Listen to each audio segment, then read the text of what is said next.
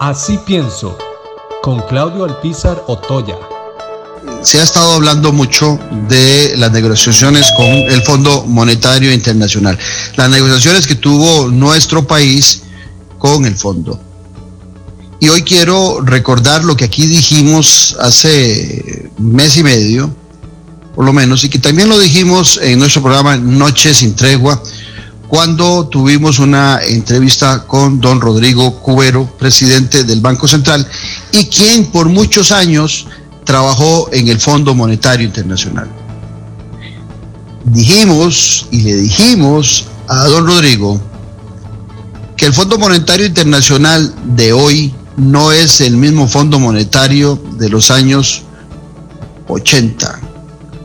No es el mismo Fondo Monetario con que tuvo que negociar don Rodrigo Carazo en la crisis del 78 al 82 en su gobierno, sino que es un fondo monetario que cambió. ¿En qué cambió el fondo monetario? Porque algunos siguen asustados cada vez que ven FMI o siguen con alguna repugnancia de ver esas letras, pero no se han dado cuenta de que el fondo cambió.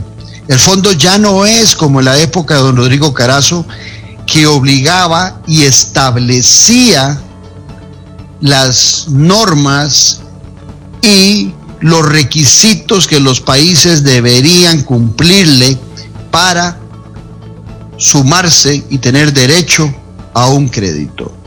El Fondo Monetario Internacional hoy le dice a los países cuando piden un crédito, cuando solicitan un crédito, bueno, díganos qué cambios va usted a generar en su economía que nos motiven a prestarle y que nos digan que ustedes realmente están eh, interesados en hacer algunos ajustes para poder cumplir con sus pagos. ¿Qué quiere decir esto?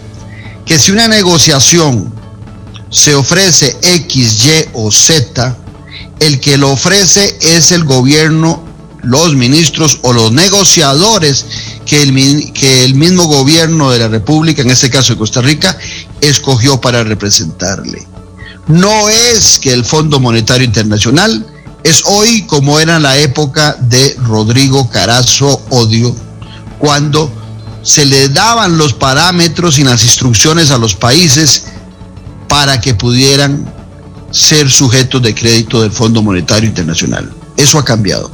Y en el programa Anoche sin Tregua, de hace mes, mes y medio, don Rodrigo Cubero nos dio la razón y nos dijo que efectivamente desde inicios del presente siglo el Fondo Monetario Internacional no obliga a ningún país, no le da instrucciones a ningún país, sino que le permite a cada país establecer sus normas, sus cambios y decirle a esa institución internacional cómo va a cumplir y mejorar sus recaudaciones de impuestos y su cumplimiento de pago con los préstamos.